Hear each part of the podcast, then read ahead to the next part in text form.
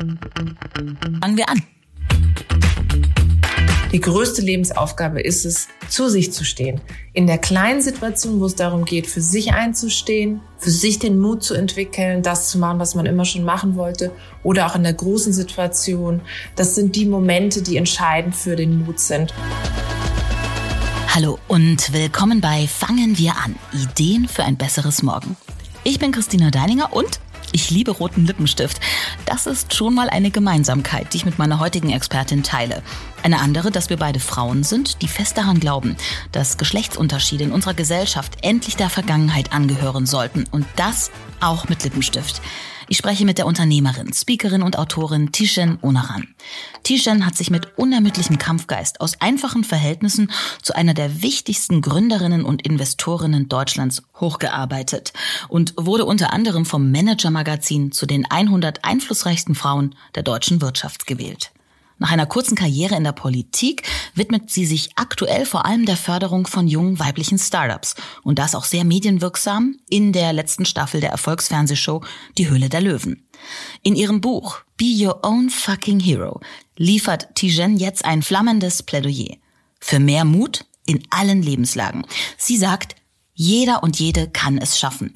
Man muss nur fest daran glauben und ein paar Tricks und Tipps beherzigen, auf die ich jetzt sehr gespannt bin. Herzlich willkommen bei Fangen wir an, liebe Tijen Onaran.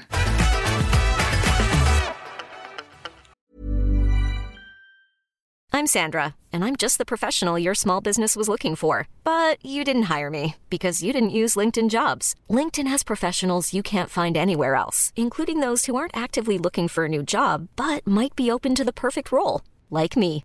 In a given month, over 70% of LinkedIn users don't visit other leading job sites. So if you're not looking on LinkedIn, you'll miss out on great candidates like Sandra. Start hiring professionals like a professional. Post your free job on linkedin.com/achieve today. Hallo, ich freue mich sehr. Und wie zu erwarten, trägst du heute, ich übrigens auch, roten Lippenstift. Ist es also wirklich so, wie du immer sagst, der rote Lippenstift ist dein Empowerment für den Tag und ähm, trifft man dich wirklich nie ohne an? Ich finde es auch erstmal wunderschön, dich zu sehen und vor allem dich mit roten Lippen zu sehen. Schiller könnte es nicht sein. Ähm, es ist tatsächlich so, dass der rote Lippenstift schon auch ein Markenzeichen von mir geworden ist. Aber es gibt durchaus auch Tage, wo ich einfach keinen trage. Nur heute, ich lebe ja in München, ist es so, dass wenn ich irgendwie rausschaue, es schon Herbst ist und aber ungemütlicher Herbst gerade und ich hatte heute schon ein paar Termine, musste das Haus verlassen und dann habe ich gedacht, okay, wenn ich das mache, dann trage ich jetzt heute mal rot-pinke Lippen und gönne mir da ein wenig Strahlen auf meinem Gesicht. Ja, aber du sagst ja auch, man kommt gleich in eine andere Stimmung. Geht mir genauso, äh, wenn ich den Lippenstift äh, trage. Ja, dann habe ich gleich irgendwie ein bisschen mehr ein Lächeln auf dem Gesicht. Ja, es ist halt irgendwie, es gibt irgendwie dir gleich nochmal so einen Push. Es gibt Farbe, ähm, du hast irgendwie Bock und auch dieses Momentum, in dem Moment, wo du dir die Lippen, finde ich, anmalst, ist ja auch so, dass du dir die Zeit für dich gönnst. Das ist wie wenn du sagst, okay, heute am Sonntag mache ich mir mal eine schöne Maske oder ich flash mich auf die Couch und guck irgendwie was Tolles oder ich lese ein Buch oder so. Das ist ja alles Me-Time. Und meine Me-Time ist eben in dem Moment, wo ich halt meine, meine Lippen bemale. Das kann aber auch sein, dass ich irgendwie meine Haare kämme. Äh, ich finde das so schön, am Tag einen Moment zu haben, den man sich einfach gönnt. Und das ist meine Zeit könnten sich auch Männer gönnen, die tragen aber halt leider vielleicht in der Regel keinen Lippenstift. Manchmal ärgert mich das total, weil man doch so ein bisschen in so eine Rolle gedrängt wird. Und ich, äh, ähnlich wie du, trage auch eigentlich immer roten Lippenstift, auch wenn ich auf Termine und so gehe. Und wenn ich das mal nicht mache, weil halt gerade mal die Laune anders ist, dann werde ich auch oft gefragt, bist du krank? Ist irgendwas passiert? Äh, kennst du das auch?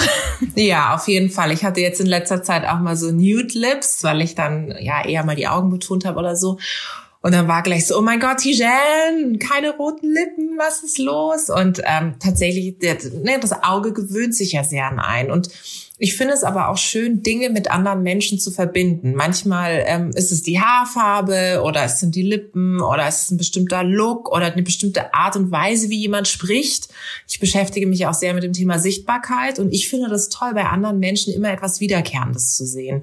Und es ist auch so, dass ich immer etwas rauspicke, was mir auffällt. Also wenn ich zum Beispiel auf Events unterwegs bin und meistens treffe ich ja auch da ganz viele Frauen, die dann auch auf mich zukommen, ist es wirklich immer so, dass ich immer dass mir immer etwas Schönes auffällt und ich das dann immer sagen muss.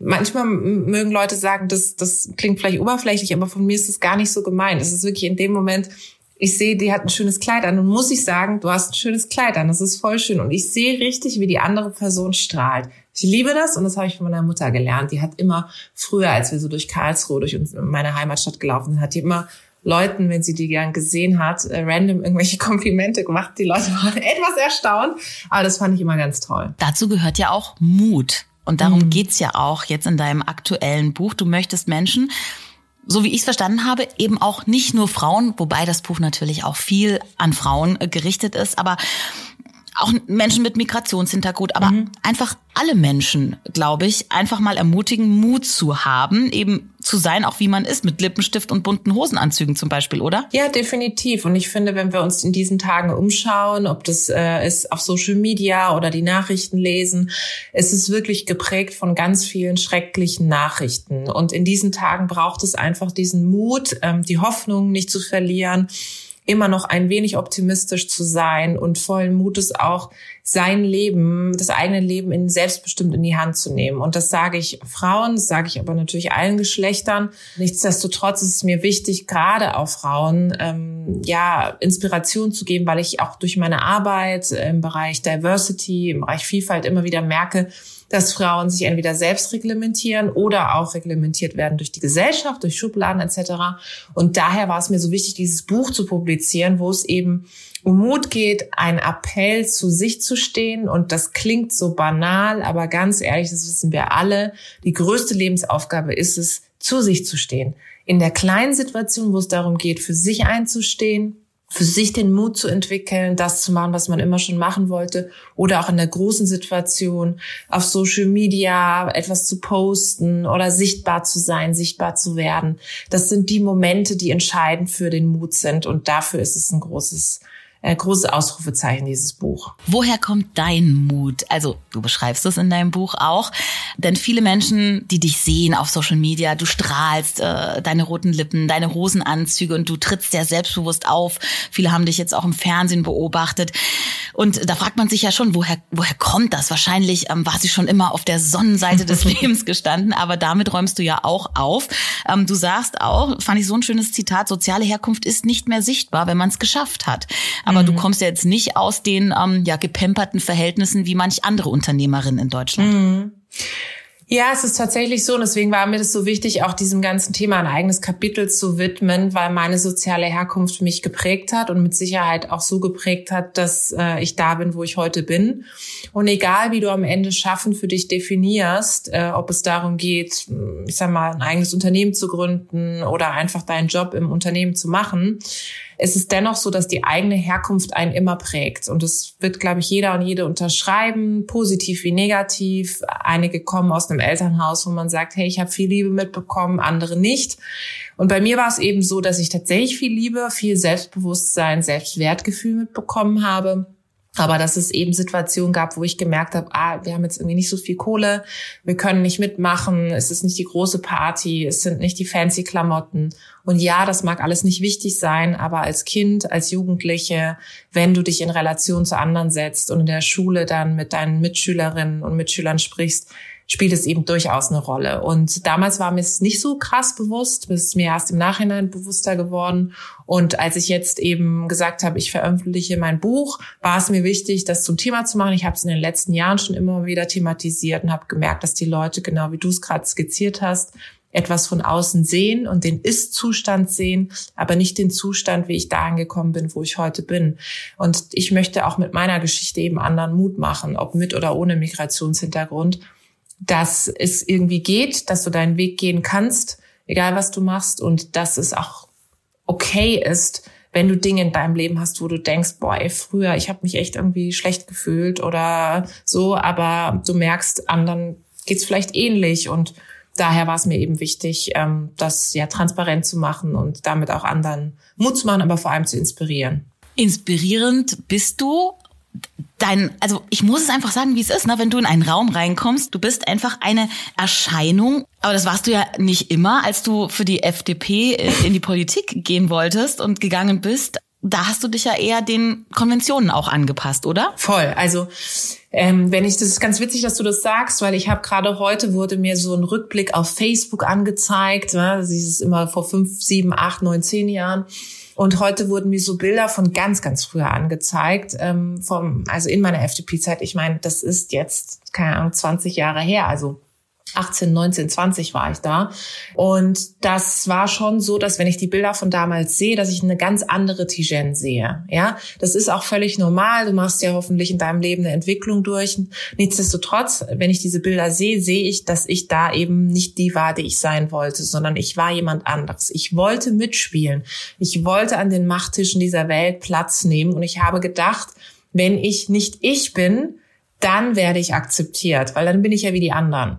So, und dann falle ich nicht auf. Und deswegen habe ich auch nur dunkle Sachen getragen, weil dieser Kleidungsduktus, den ich da gesehen habe, der war ja das, was äh, die Spielregeln definiert hat. Ich habe ja keine Vorbilder in dem Sinn gehabt. Ähm, wahnsinnig viele Frauen gab es nicht. Ähm, es gab noch weniger mit Migrationsgeschichte, die an der Spitze waren. Es gab äh, Männer, die dann irgendwie alle gleich aussahen, meistens noch denselben Namen hatten.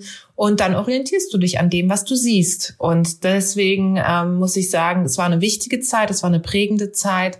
Aber heute lebe ich eben all das aus und ich lebe mich einfach. Und das ist super wichtig für all diejenigen, die jetzt auch zuhören nicht in jedem Momentum deines Lebens kannst du die sein, die du sein möchtest, aber du wirst irgendwann an den Punkt kommen, wo du feststellst, jetzt, jetzt bin ich soweit, jetzt habe ich den Mut, jetzt greife ich zum roten Lippenstift, jetzt ähm, verhandle ich mein Gehalt so, wie ich es eigentlich immer verhandeln wollte. Und das ist ganz entscheidend, dass man mit sich da auch ich sag mal, gönnerhafter ist, ja, und nicht gleich von Anfang an sich überfordert, sondern sich auch die Zeit genehmigt zu sagen, ich möchte wachsen. Du sagst ja auch, man eckt immer an. Ja, egal ob man sich anpasst, vermeintlich ja. anpasst oder ob man einfach so ist, wie man ist. Und wenn man so ist, wie man ist, fühlt man sich noch einigermaßen wohl dabei. Ja, eigentlich ganz einfach. Ja, und du, es ist tatsächlich so, auch in dem Moment, wo du visibler bist, werden Menschen sich an dir reiben und da musst du mal gar nicht so viel sagen. Manchmal reicht es, wenn du in einen Raum reinkommst und wenn du dann auch noch anfängst, auf Social Media zu posten oder in einem Meeting, du sagst, du stellst einfach eine Frage, du stellst etwas in Frage, du bist dann immer die Unbequeme. Und Sichtbarkeit hat immer etwas mit unbequem sein zu tun, weil du halt den Status quo challengest und raus aus der Komfortzone kommst. Für mich war aber die Alternative nie unsichtbar zu sein, weil die Sichtbarkeit war Teil meiner Unabhängigkeitsreise, meiner Emanzipation. Wäre ich nicht so sichtbar geworden, ähm, wäre ich mit Sicherheit auch nicht da, wo ich heute bin. Und nicht jeder muss auf Social Media jetzt fancy posten und sich da besonders exponieren, aber Sichtbarkeit heißt auch größere Wertschätzung mir selbst gegenüber. In dem Moment, wo ich lerne zu artikulieren, was ich möchte und was ich, was ich auch will im Job, aber auch im Privaten, desto mehr Wertschätzung gegenüber äh, mir selbst gebe ich am Ende des Tages auch. Und das ist total wichtig. Ändert sich eigentlich oder hat sich eigentlich äh, stark auch das, wie Menschen auf dich zugehen, geändert? Ähm je erfolgreicher du wurdest, also ich äh, stelle mir so vor, ähm, wenn ich als äh, Frau mit Lippenstift und rotem Anzug in die Wirtschaft erstmal gehe, dann werde ich erstmal als Frau behandelt. Mhm. Und es ist tatsächlich so, als Frau, und darüber schreibst du ja auch, muss man sich mehr und mehr beweisen, um auch in dieser vermeintlichen Rolle ernst genommen zu werden. Mhm. Ist das, je erfolgreicher du wurdest, weniger geworden? Das würde mich mal interessieren. Oder wirst du immer noch oft auch erstmal in so eine Kategorie reingeschoben? Mhm. Ja, das ist eine super interessante Frage. Mm, ich erlebe es so, dass äh, natürlich sich wahrscheinlich nicht mehr so viele Leute jetzt trauen, etwas zu sagen, weil sie dann denken, oh, es landet gleich auf Social Media. ich meine, ich bin jetzt nicht die Person, die jede Geschichte, die ich erlebe, auf Social Media verarbeitet, aber es kann natürlich durchaus sein, dass wenn mir etwas passiert, dass ich mir immer überlege, okay, das könnte jetzt auch anderen Frauen passieren, die vielleicht nicht das Privileg dieser Reichweite oder dieser Visibilität haben. Und dann führt es mich dazu, dass ich es sichtbar mache.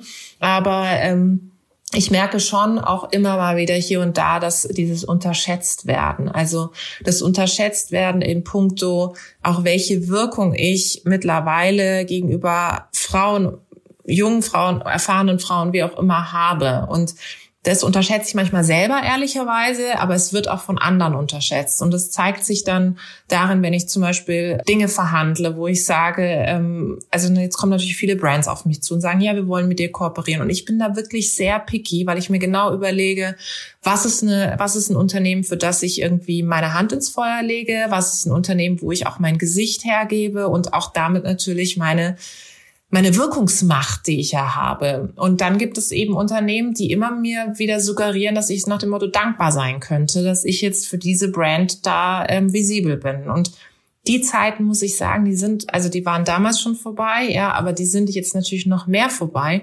Und das ärgert mich dann. Und da muss ich sagen, da kommt dann der Widder in mir durch. Da kann ich dann, also ich bin, kann sehr direkt und sehr klar sein. Bin es ja auch gewohnt, meine Haltung klar zu formulieren. Aber es ist schon, äh, früher hätte ich da einmal mehr Ja zu einem Projekt gesagt, weil ich es unbedingt haben will. Und heute ist es so, dass 80 Prozent meines Alltags im Nein sagen bestehen. Und wenn die Konditionen nicht passen und wenn ich das Gefühl habe, ich ähm, zerstöre damit etwas oder meine Community wird da etwas äh, verkauft, was ich überhaupt nicht cool finde, dann kommt da ein ganz klares Nein. Und daher zurück zu deiner Frage ich glaube, dieser unterschätzt werden Faktor ist hier und da noch ausgeprägt, wenn auch hinter den Kulissen.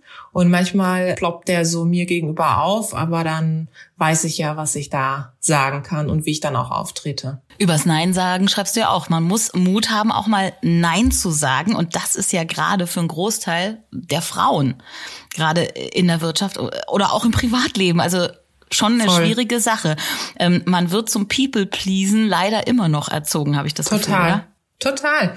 Also ich kenne das selbst von mir aus und auch von meiner Sozialisation. Und natürlich, wenn du dann auch einen gewissen Social Background hast, dann ist das so, dass du immer denkst, ah, ich kann eigentlich total dankbar sein, dass ich hier bin, wo ich bin. Und natürlich bin ich dankbar den Chancen, die sich mir bereitet haben. Ich bin aber auch dankbar meinem, meinem eigenen Energielevel und meinem eigenen Mut aber auch Menschen, die mich begleitet haben. Trotzdem glaube ich, dass eben ab einem gewissen Zeitpunkt du selbst realisieren musst, dass jedes Nein auch ein Ja zu dir selbst ist. Und je mehr du in der Lage bist, das zu artikulieren, was du willst, aber vor allem auch, was du nicht willst, desto leichter ist es für dich. Guck mal, wir kennen das alle. Wie oft habe ich in meinem Leben schon zu Dingen Ja gesagt, ob privat oder beruflich, wo sich im Nachhinein rausgestellt hat, dass es mich viel mehr Arbeit gekostet hat, all das wieder aufzuräumen, ja, ähm, und irgendwie hinterherzuräumen und dann diese ganzen Neins hinterherzuschieben, wie wenn ich von Anfang an direkt gesagt hätte, ich habe irgendwie ein schlechtes Bauchgefühl oder ich will's nicht oder ich mache es nicht. Und das ist mir immer eine Lehre. Das heißt, bei mir ist es so, ich schreibe mir die Sachen auf und dann habe ich so mein Büchlein, wo ich dann so reingucke und mal reflektiere. Und dann immer, wenn ich wieder in so einer Situation bin, wo ich vor einer äh, Entscheidung stehe, dann schaue ich mir das an und dann steht da Projekt XY, denk dran, du hast es total bereut damals, es hat dich voll genervt. Beim nächsten Projekt verhandel direkt von Anfang an gut oder positionier dich gut und sag nicht direkt ja. Und das ist dann für mich ein ganz guter Kompass für meine Entscheidung und auch fürs Nein sagen. Absolut, äh, sehr guter Tipp finde ich auch schon für alle, die zuhören. Ja oder nein kannst du jetzt sagen. Ähm, wir machen bei Fangen wir an in der Mitte mal ein Yin und Yang. Ein Entscheidungsspiel. Du kriegst zwei Begriffe, kannst dich für einen, den anderen, beide oder auch keinen entscheiden. Bist du bereit dafür? Ja, ich bin bereit. Okay. Meeting organisieren oder am Meeting teilnehmen? Am, am Meeting teilnehmen. Drei Tage frei. Wellnessoase oder Wandertrip? Wellnessoase. Remote oder vor Ort? Hm, vor Ort. Twitter oder Instagram? Instagram. Na, natürlich. Jetzt nicht dabei sein, sondern zu Hause anschauen auf der Couch. Höhle der Löwen oder Sommerhaus der Stars? Höhle der Löwen. Natürlich. Und ähm, Stichwort Höhle der Löwen. Team bilden mit ähm, Carsten Maschmeyer oder Ralf Dümmel? Boah, das ist, das ist wirklich fies. Carsten wird's mir nachsehen, aber ich nehme in dem Fall Ralf, weil äh, Ralf und ich uns wirklich auch gut verstehen. Ich muss sagen, ich verstehe mich mit allen wirklich gut, ähm, aber Ralf und ich verbindet ein ähnlicher Sinn für Humor und vor allem für Situationskomik. Also manchmal haben wir uns so in der Sendung angeschaut und dann haben wir nur mit Blicken kommuniziert und das ist eigentlich ganz cool. Man hat so ein bisschen das Gefühl, ich weiß nicht, ob das hinter den Kulissen auch ist, also wenn ich das gucke, dass Ralf Dümmel auch so ein bisschen das, das Herz dieser Sendung ist, ist so das, das emotionale Zentrum. Ist er. Und er ist halt einfach so echt und äh, so bodenständig. Und man merkt einfach auch, dass er sich das alles selbst erarbeitet hat. Und deswegen ist er für mich einfach ein, cooler Typ und ein toller Anker. Und ähm, und ich finde es auch cool, wie, wie er sich wirklich auch so reinhängt in der Sendung mit den Startups. Und er fiebert ja auch richtig mit. Und wenn dann ein Deal nicht zustande kommt, dann ist er halt auch wirklich richtig, richtig traurig. Also ich meine, ich bin auch traurig, aber manchmal sehe ich das auch so ein bisschen wie so ein, ja, wie bei so einem Spiel. Mal gewinnst du, mal verlierst du und er ist dann halt wirklich einfach, er braucht dann eine Weile, bis er dann wieder da ist. Ich habe noch zwei äh, Paare, aber ich will trotzdem noch mal kurz nachfragen bei die Höhle der Löwen, weil wir vorhin über Ja und Nein und Bauchgefühl äh, gesprochen haben. Das ist ja schon eine sehr bekannte Sendung äh, mhm. äh, seit Jahren. Hattest du da gleich äh, ein Ja oder hast du da länger überlegt, ob du mitmachst? Das würde mich mal interessieren. Also ich habe ähm, in mir schon gefühlt, dass wenn ich ein TV-Format mache, das ähm, nur Höhle der Löwen sein kann oder tatsächlich ein komplett was ganz komplett Neues, weil Hülle der Löwen natürlich zu dem, was ich mache, total gut passt. Und ich hatte ja vorher auch schon in Startups investiert. Daher war es für mich klar, das ist das Format. Was mich aber Bedenkzeit gekostet hat, war natürlich die Konsequenzen und Folgen, die mit diesem Format einhergehen. Also die höhere Bekanntheit ähm, und auch, weißt du, so eine Bekanntheit, dass du jetzt natürlich gar nicht mehr auf dem Zettel hast, wer dich alles kennt. Also ich hatte vorher schon eine Grundbekanntheit, auch in meiner Community, aber da war es eher so, dass ich dann Leute getroffen habe, die ich auch im Zweifel irgendwoher kannte von Events oder so. Oder ich habe dann schon gespürt, okay, die waren mal auf einem Event von mir oder folgen mir auf Social Media oder sie haben es direkt gesagt. Jetzt ist es so, ich sitze dann in der Bahn oder stehe irgendeiner Haltestelle und dann bekomme ich fünf Minuten später auf Instagram, ja, ich habe, du bist doch die Löwen bei Höhle der Löwen und äh, voll cool, was du machst und so. Du hast das Narrativ über dich selbst und die Geschichte, die du erzählst, nicht mehr in der Hand und das hat mich Bedenkzeit gekostet, weil vorher hatte ich meine Geschichte in der Hand. Meine Sichtbarkeit war ja selbst gewählt.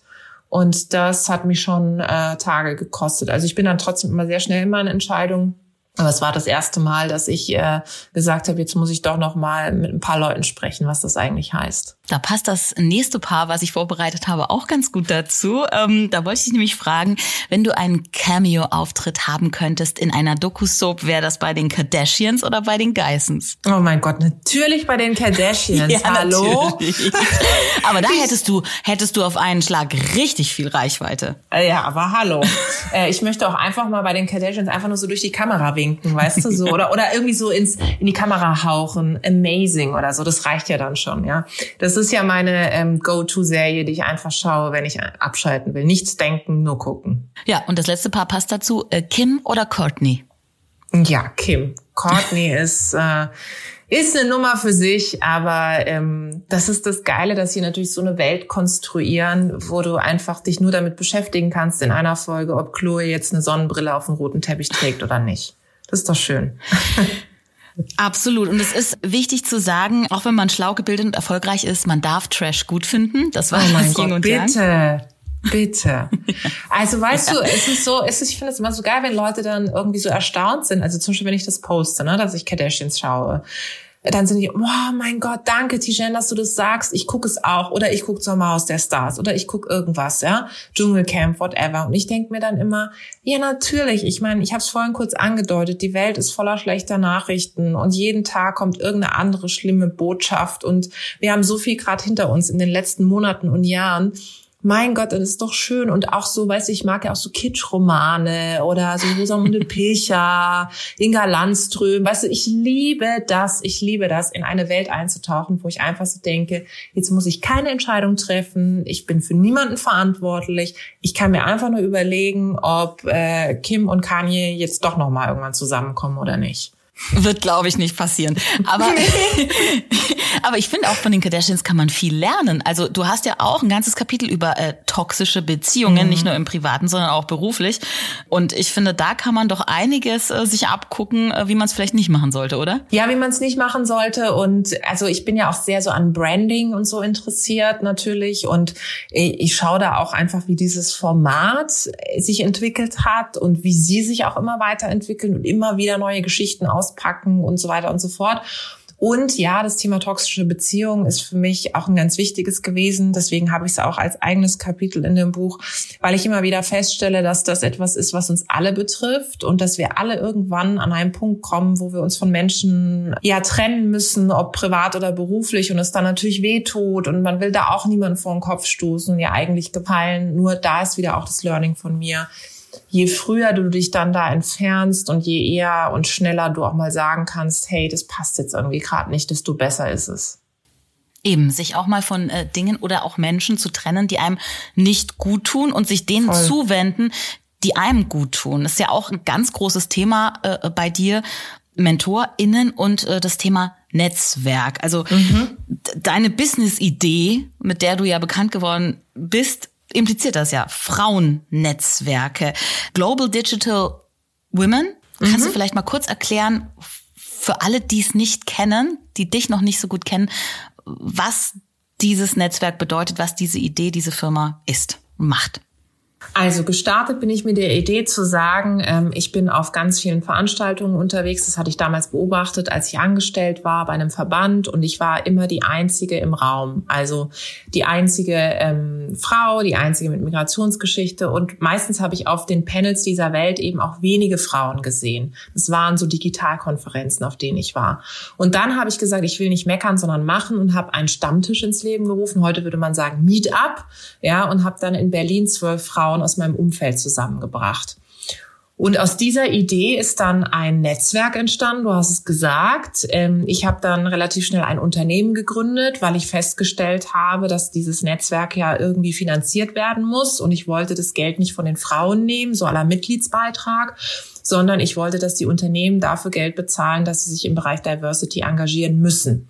Das heißt, ähm, ich habe Events organisiert, ähm, wo dann Unternehmen dafür bezahlt haben, dass ich diese weiblichen Talente, die ich zusammengebracht habe, dass die diese Talente adressieren, also sich darstellen können als Arbeitgeber und Recruiting und HR und Employer Branding. Und so ist die Idee für Global Digital Women entstanden, was heute eine ja, Female Empowerment Company ist, wo wir uns auf Female Events fokussieren. Das heißt, man muss sich vorstellen, Unternehmen XY kommt zu uns und sagt, wir wollen Frauen Altersgruppe XY erreichen, äh, Hierarchielevel das. Und wir organisieren dann für dieses Unternehmen eine Veranstaltung, die genau diese Zielgruppe adressiert. Das ist sozusagen das, was ich mit Global Digital Women mache, wo ich auch ein Team habe und was, wo ich eine tolle Geschäftsführerin mit ZDF an der Spitze habe, die eben diese Events machen. Wir haben noch einen Award ins Leben gerufen, eine Preisverleihung, die Frauen auszeichnet im Digitalbereich, den Digital Female Leader Award. Und dann gab es eben Jahre später eine Ausgründung mit ACI Consulting. Das ist unsere Diversity-Beratung, wo wir strukturelle Beratung machen. Also wir arbeiten mit Unternehmen daran, dass sie ihre Quotenziele im besten Fall erfüllen, dass sie mehr Frauen äh, rekrutieren, aber auch in Führungspositionen bringen. Gender Pay Gap Themen machen wir, analysieren wir für Unternehmen. Das ist unsere Beratung. Genau. Sehr, sehr spannend und ist ja auch so ein bisschen wahrscheinlich entstanden, weil wir haben vorhin kurz über deine Herkunft gesprochen, weil du eben nicht in so ein Netzwerk auch reingeboren mhm. wurdest. Es gibt ja viele erfolgreiche Unternehmerinnen, sage ich jetzt auch mal. Also es gibt schon ein paar ähm, Frauen ganz oben, aber ein Großteil von denen, muss man wirklich sagen, war auf einem Elite-Internat oder hat äh, vom mhm. Vater die Firma übernommen und dann weitergeführt. Äh, bei dir war das ja nicht so. Das heißt, du bist eigentlich von Null gestartet, oder? Ich bin schon von null gestartet. Also ich habe natürlich das beste Investment, was es gibt von meinen Eltern mitbekommen, die Liebe und das Selbstvertrauen und auch den Mut, ja. Aber es ist nicht so, dass ich jetzt in ein ähm, Netzwerkhaus reingeboren worden bin oder dass wir am Abendbrottisch darüber gesprochen haben, bei welchem bekannten CEO ich, ich jetzt ein Praktikum machen kann. Das hat es natürlich verlangsamt, meinen Weg. Klar, ich bin schon sehr weit gekommen und meine Geschichte ist ja auch noch nicht zu Ende, aber es macht schon nochmal einen Unterschied, ob du selbst 15.000 Bewerbungen schreiben musst und dann vielleicht zu einem Gespräch eingeladen wirst oder ob dein Vater einen Anruf macht und zumindest dir zehn Bewerbungsgespräche organisiert. Also das macht schon einen Unterschied. Und ähm, das ist mir eben auch immer wichtig aufzuzeigen, den Menschen, die mir folgen, dass wenn sie eine ähnliche Story haben, auch die ersten in ihrer Familie sind, dass es durch diese Netzwerkarbeit und Netzwerke haben einfach eine wichtige Position im Leben und sind auch ein wichtiger Multiplikator, dass Netzwerke all das auffangen können, was du vielleicht von Haus aus nicht mitbekommen hast. Und deswegen appelliere ich auch immer zum Beispiel an die Frauen und sage, okay, investiert in euer Netzwerk, baut eure Netzwerke aus unter Frauen, aber auch mit Männern, weil der Job kann morgen weg sein, aber das Netzwerk bleibt, ja, und das ist total wichtig. Bau dir deinen Female Squad hast du auch ja. geschrieben, ja. Finde ich richtig gut. Und du hast auch viele, viele Tipps ähm, in deinem Buch, um Netzwerke aufzubauen. Also aus deiner eigenen Erfahrung, was man machen kann. Also möglichst viele Kontakte ist ja zum Beispiel gar nicht äh, so ein guter Tipp, sondern Qualität statt Quantität zum Beispiel auch, ne? Ja, Total. Also ähm, viele unterschätzen das. Die denken immer, ich muss erstens auf jedem Social-Media-Kanal dieser Welt unterwegs sein und zweitens dann random irgendwelche Leute hinzufügen, obwohl ich sie gar nicht kenne. Hauptsache um Follower und Followerinnen zu sammeln. Und drittens mache ich irgendwie, überlege ich mir gar nicht, wohin ich eigentlich will beim Thema Netzwerken. Und ähm, das Thema Netzwerkarbeit beginnt tatsächlich bei dir. Also du musst dir überlegen, was ist mein Ziel? Wo sitzt meine Zielgruppe? Was sind Tools, die auf mein Netzwerk einzahlen? Ist es Social Media? Ist es äh, die Mitgliedschaft in einem Verein, in einem Verband, in einer Organisation? Sind es Events? Sind es bestimmte Gruppen, an die ich mich anschließe? Das ist tatsächlich ganz wichtig. Und daher beginnt die Netzwerkarbeit immer erstmal bei dir selbst dir klar darüber zu werden, was ist dein Ziel und wo unter, kann ich dein Netzwerk unterstützen, aber wo kannst du es auch eben unterstützen. Ja, das geht in beide Richtungen. Du sagst auch, Emanzipation ist kein Selbstgespräch. Das fand ich so einen ganz tollen Satz. Es geht eben gerade als Frau am besten, wenn wir uns eigentlich nach dem Vorbild der Männer, die das ja schon seit Jahrhunderten machen, einfach mal besser vernetzen und zusammenschließen, ne? Ja, total. Also es gibt so viele Dinge, die wir als Frauen nicht in der Hand haben, wo wir darauf angewiesen sind, dass Leute uns irgendwie sehen, entdecken, Sichtbarkeit, Plattform geben, den Platz am Tisch. Aber es gibt so ein paar Dinge, die wir selbst in der Hand haben. Das ist das Thema, dass wir uns nicht unnötig auch noch irgendwie im Weg stehen müssen und äh, gegenseitig niedermachen müssen, ja, und dann ist eben daraus resultierend das Thema, dass es, dass man gemeinsam immer stärker als alleine ist. Also und ich habe das schon immer gehabt, muss ich sagen, weil ich eben auch von Haus aus so sozialisiert bin, dass ich mich einfach super gern mit anderen Frauen immer zusammengetan habe. Für mich war das nie eine Frage von, sind die irgendwie doof oder nicht oder so. Ich hatte auch immer tolle Chefinnen, ja, die mich immer sehr gepusht haben und von denen ich viel gelernt habe. Und irgendwann hat dann so begonnen, äh, dass ich gemerkt habe, das ist ja eigentlich gar nicht so das, was offensichtlich normal ist, sondern es gibt halt auch viel so ähm, Ellbogenmentalität unter Frauen. Und da sage ich eben immer wieder, es muss nicht sein. Also man muss jetzt nicht jede Frau heiraten und man muss auch nicht jede Frau lieben und mögen. Das ist ja auch, das ja, haben ja Männer auch nicht. Ne? Niemand würde sagen, jeder Mann muss jetzt mit jedem Mann sich verstehen und verbünden. So, aber ähm, man muss halt nicht unnötig andere, also man muss generell nicht andere schlecht machen, um besser dazustehen. Und wenn man dieses Mantra mal verinnerlicht, ähm, dann hilft es einem sehr. Und ich mache super gern auch Business mit Frauen. Es ist viel effizienter meines Erachtens nach. Ein Call mit einer Frau zum Thema Business, habe ich innerhalb von fünf Minuten den Business-Part abgefrühstückt. Dann können wir eine Stunde lang über Smalltalk reden. Bei einem Mann ist es genau umgekehrt. Ich muss mir eine Stunde anhören, wie das Leben ist, wie das Wetter ist, was Sache ist und so weiter, bis ich dann in den letzten fünf Minuten zu meinem Business komme. So, und das ist halt, da muss ich sagen, da sind Frauen einfach so on point und das macht einfach total viel Spaß. Absolut, kann ich bestätigen, diese Erfahrung. Jetzt strahlst du mich hier an. Ähm, du hast einige erfolgreiche Bücher geschrieben, jetzt dein aktuelles, also allein auf dem Cover, du strahlst, du strahlst so einen Erfolgsvibe aus, ja, aber es gibt auch in deinem Leben ja immer mal wieder Niederlagen und das äh, verschweigst du ja auch nicht. Also das finde ich das auch mal ganz wichtig für Menschen, die uns jetzt zuhören. Mhm. Auch bei dir gibt's Niederlagen, auch bei dir gibt's mal äh, schlechte Tage, Misserfolge im Business und auch da muss man eben Mut haben, den nicht zu verlieren. Darüber schreibst du ja, glaube ich, auch. Wie gehst du mit Niederlagen um? Ja, es ist total wichtig und ähm, es ist so, dass mir das immer wieder bewusst wird, aber auch ich mir bewusst mache in den Phasen, in denen ich einfach auch mega unmotiviert bin, wo ich keine Lust habe, dass die Phasen des Misserfolgs einen überhaupt zu dem Erfolg führen. Also hinter jedem Erfolg stehen eine Reihe von Misserfolgen. Das darf man nicht unterschätzen. Und wenn du jemandem auf Social Media folgst, du siehst eine Momentaufnahme.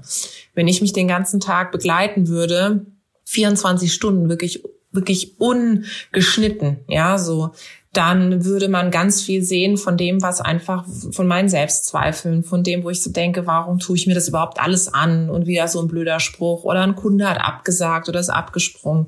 Und so hatte ich auch Phasen. Guck, also ich meine, ich bin Unternehmerin jetzt seit sechs Jahren. Ich hatte Phasen am, zu Beginn, aber auch in der Mitte meines Unternehmertums, wo ich mir einfach überlegt habe, wie ich das Gehalt von meinen Mitarbeitenden bezahlen kann und äh, dass man, dass man selber irgendwie sagt, okay, ich kann irgendwie gerade meinen Lebensunterhalt nicht bezahlen, ist ja schon schlimm genug. Aber was mich noch mehr unter Druck gesetzt hat, dass ich wusste, ich bin jetzt verantwortlich für das Leben, für den Lebensunterhalt von anderen Menschen. Und äh, wenn ich auf mein Konto schaue, auf das Unternehmenskonto, da ist halt, da ist nicht mehr viel, ja, so. Und dann äh, irgendwie zu sagen, okay, jetzt muss ich den Hörer in die Hand nehmen und muss äh, die Unternehmen, mit denen ich zusammenarbeite, darum bitten, ob sie nicht doch vorher bezahlen können.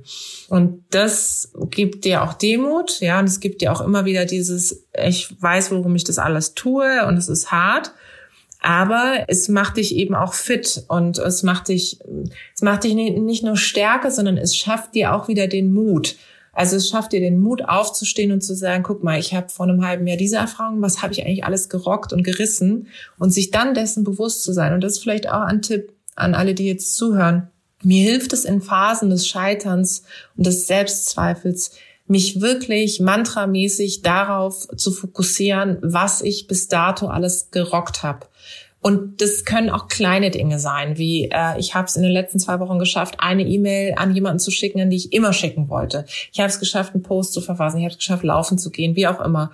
Das äh, motiviert ein, wenn man sich immer nur damit beschäftigt, was nicht läuft. Das ist wirklich, du kannst dich echt in so eine in so eine Phase reinschrauben. Das ist sehr ungesund und es ist leichter gesagt als getan, aber vielleicht hilft es dem einen oder anderen, ja. Absolut, ist einfach wirklich eine Trainingssache, glaube ich, im Gehirn. Ja. Das ist die alte Glas halb leer, halb voll mhm. äh, Geschichte. Ja, total, ist wirklich so. Ja. Das Thema Sichtbarkeit ähm, hast du schon immer äh, die ganze Zeit auch angesprochen. Äh, jetzt zum Schluss will ich nochmal ähm, auf deinen Social Media Account äh, zurückkommen. Instagram hast du natürlich gewählt, ist ja klar.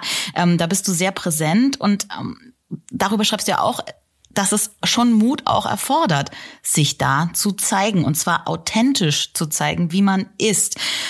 Du machst deinen Instagram-Account ohne Social-Media-Team. Habe ich das richtig verstanden? Ja, also ich habe jetzt aktuell eine ganz tolle Social Media ähm, Praktikantin, die mir meine Reels zusammenschneidet, ähm, wo ich aber auch viel sage, was ich mir so vorstelle und was was ich möchte. Aber tatsächlich die ganze Community Management mache ich auf LinkedIn und auch auf Instagram selbst. Ich hätte das schon in den letzten Jahren auch abgeben können. Ähm, es gab auch immer wieder Versuche, wo ich gesagt habe, okay, jetzt übernimmt das mal jemand für mich. Nur ich muss einfach sagen, also A macht es mir Spaß und solange es noch so ist, ähm, will ich es auch selber machen. Und es ist auch so, dass ich einfach, weißt du, viel auch davon zehre, dass mir Leute halt persönlich schreiben. Also die schreiben mir ihre Geschichten oder die schreiben, was das Buch mit ihnen macht. Oder wenn ich irgendwo auf einem Event bin, eine Keynote halt und dann sagt mir jemand, ja, nach deinem Vortrag habe ich mich endlich getraut, mich auf die Stelle zu bewerben, auf die ich immer bewerben wollte. Und jetzt bin ich eingeladen zum Vorstellungsgespräch. Und das gibt mir dann so das Empowerment. Und stell dir vor, jetzt würde ich das alles abgeben und ich würde vielleicht punktuell mal irgendwas zugeschickt bekommen. Ich würde irgendwie den Connect auch zu dem verlieren, was mir Energie gibt. Und solange es mir Energie gibt, ist es super. Und dann gibt's halt Phasen, wo ich einfach merke, oh, jetzt ist mir too much und dann bin ich irgendwie, ziehe ich mich ein bisschen zurück. Aber sonst äh, macht es mir Spaß und ich folge ja auch gerne anderen Leuten und ich gucke so, was die machen und dann gucke ich mir Reels mit irgendwelchen Hunden an. Ich habe ja selber zwei. und dann lache ich drüber, gucke mir irgendwelche Sachen aus den 90ern an, 90er-Witze, die ganz schlecht sind und ja, dann lache ich drüber und dann ist es gut. Ja, das Social Media, also ich äh, bin voll bei dir. Ich liebe es. Ähm, es gibt einem Energie, aber du hast viele FollowerInnen und ab und zu zieht es ja auch Energie. Stichwort Hate Speech. Mhm. Ähm, damit bist du ja auch ab und zu konfrontiert. Wie gehst du damit um. Also äh, ich, äh, spoiler schon mal, du hast ja geschrieben, man braucht eine gewisse Fuck-off-Einstellung manchmal ja. dabei. Ja, musst du haben. Also das ist das Allerwichtigste, dass du irgendwann ab einem Zeitpunkt ähm, feststellst, dass du das alles nicht mehr in der Hand hast und dass es immer irgendeine Person da draußen gibt, die sich getriggert fühlt oder die sich auf den Schlips getreten gefühlt. Du kannst es nicht mehr allen recht machen. Bei Social Media multipliziert sich das Ganze natürlich. Aber ähm, ich muss eins sagen, also toi toi toi, ich bin nicht so krass von Hate Speech betroffen wie jetzt die eine oder andere, die jetzt zum Beispiel auch in kompletten politischen Spektrum unterwegs ist. Da bin ich schon noch auf einer Wolke der Glückseligkeit unterwegs. Nichtsdestotrotz habe ich natürlich auch durch sowas wie Höhle der Löwen gemerkt, dass viel mehr Leute auf mich aufmerksam geworden sind und sich dann auskotzen oder unter irgendwelchen Posts schreiben, oh nee, die schon wieder und was hat die überhaupt und so. Und da sich dann davon frei zu machen und nicht ständig immer wieder so zu lesen, dass man es einatmet, ist total wichtig. Und dann ist es eben auch wichtig, einfach mal das wirklich wegzulegen und eine Serie zu schauen, ein Buch zu lesen oder meinetwegen auch auf einem anderen Gerät einen Podcast zu hören. Und sei es, wenn du jemandem zuhörst, von der du merkst oder von dem ey, der Person geht's gerade genauso. Das tut ja dann auch ganz gut.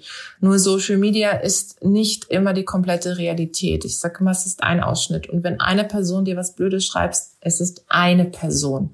Es ist nicht die ganze Welt. Ja, so. Und das ist ganz wichtig, dass man das für sich immer wieder inhaliert und lebt. Und trotzdem den Mut behält, sich da so zu zeigen, wie man ist. Auch wenn man sich dabei angreifbar macht, diesen Mut ja, Mut zu sich zu stehen, ja, darum geht's ja eigentlich in, auch mhm. in deinem Buch. Be your own fucking hero. Wunderschöner Titel. Wie schaut in deinen schönsten Träumen jetzt zum Schluss äh, von unserem Gespräch diese Welt aus, in der wir alle mehr zu uns stehen, mutig und offen? Welche Vision kannst du uns am Ende mitgeben für ein besseres Morgen, Tischin? Also ich wünsche mir, dass wir mehr Optimismus auch haben und auch die Dinge positiver sehen, weil wir durchaus in den letzten Jahren weltweit, aber natürlich speziell auch in Deutschland, ähm, so viele einschneidende Erlebnisse hatten. Pandemie und jetzt irgendwie ein Krieg nach dem anderen.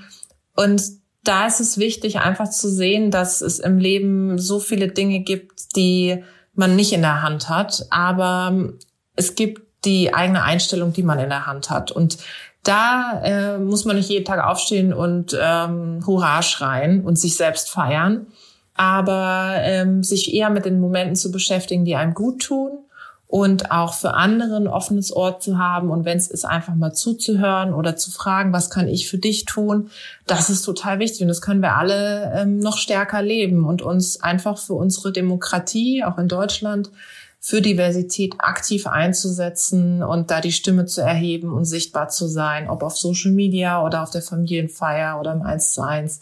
Das ist total wichtig und das ist der Mut, den es tatsächlich braucht in diesen Tagen sind ja schon fast die Tipps, nach denen ich jetzt fragen wollte. Denn am Ende ähm, fragen wir unsere ExpertInnen ja im Gespräch immer nach zwei ganz kleinen Tipps, die ja. man ja schon heute, ne, also wenn ich jetzt äh, losgehe, ich bin vielleicht gerade joggen, höre den Podcast und jetzt äh, ziehe ich mich um, gehe raus, treffe mich mit Freunden, was kann ich heute schon umsetzen, dass diese Vision, dass wir alle ein bisschen optimistischer, offener, mutiger sind, äh, wahr wird? Hast du vielleicht noch zwei kleine Tipps am Ende? Also der eine Tipp ist, wenn du tatsächlich jemanden triffst, einfach mal in dem Gespräch zu fragen, so was hat diese Woche schon glücklich gemacht und zuzuhören und miteinander diesen Moment zu genießen.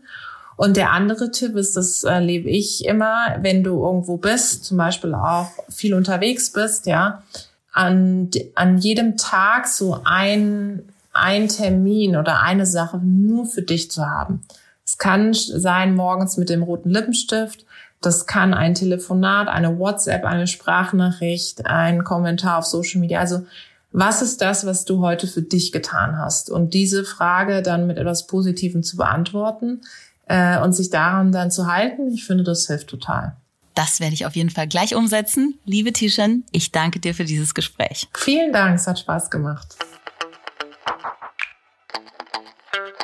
Das war Fangen wir an. Ideen für ein besseres Morgen. Wenn ihr neugierig geworden seid und Lust habt auf mehr, Tishan Onarans aktuelles Buch heißt Be Your Own Fucking Hero. Trau dich, weil du es kannst. Und es ist im Goldmann Verlag erschienen.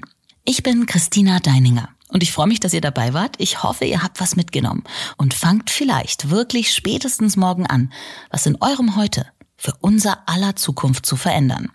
Verstellt euch nicht, um anderen zu gefallen, sondern lebt euer authentisches Selbst.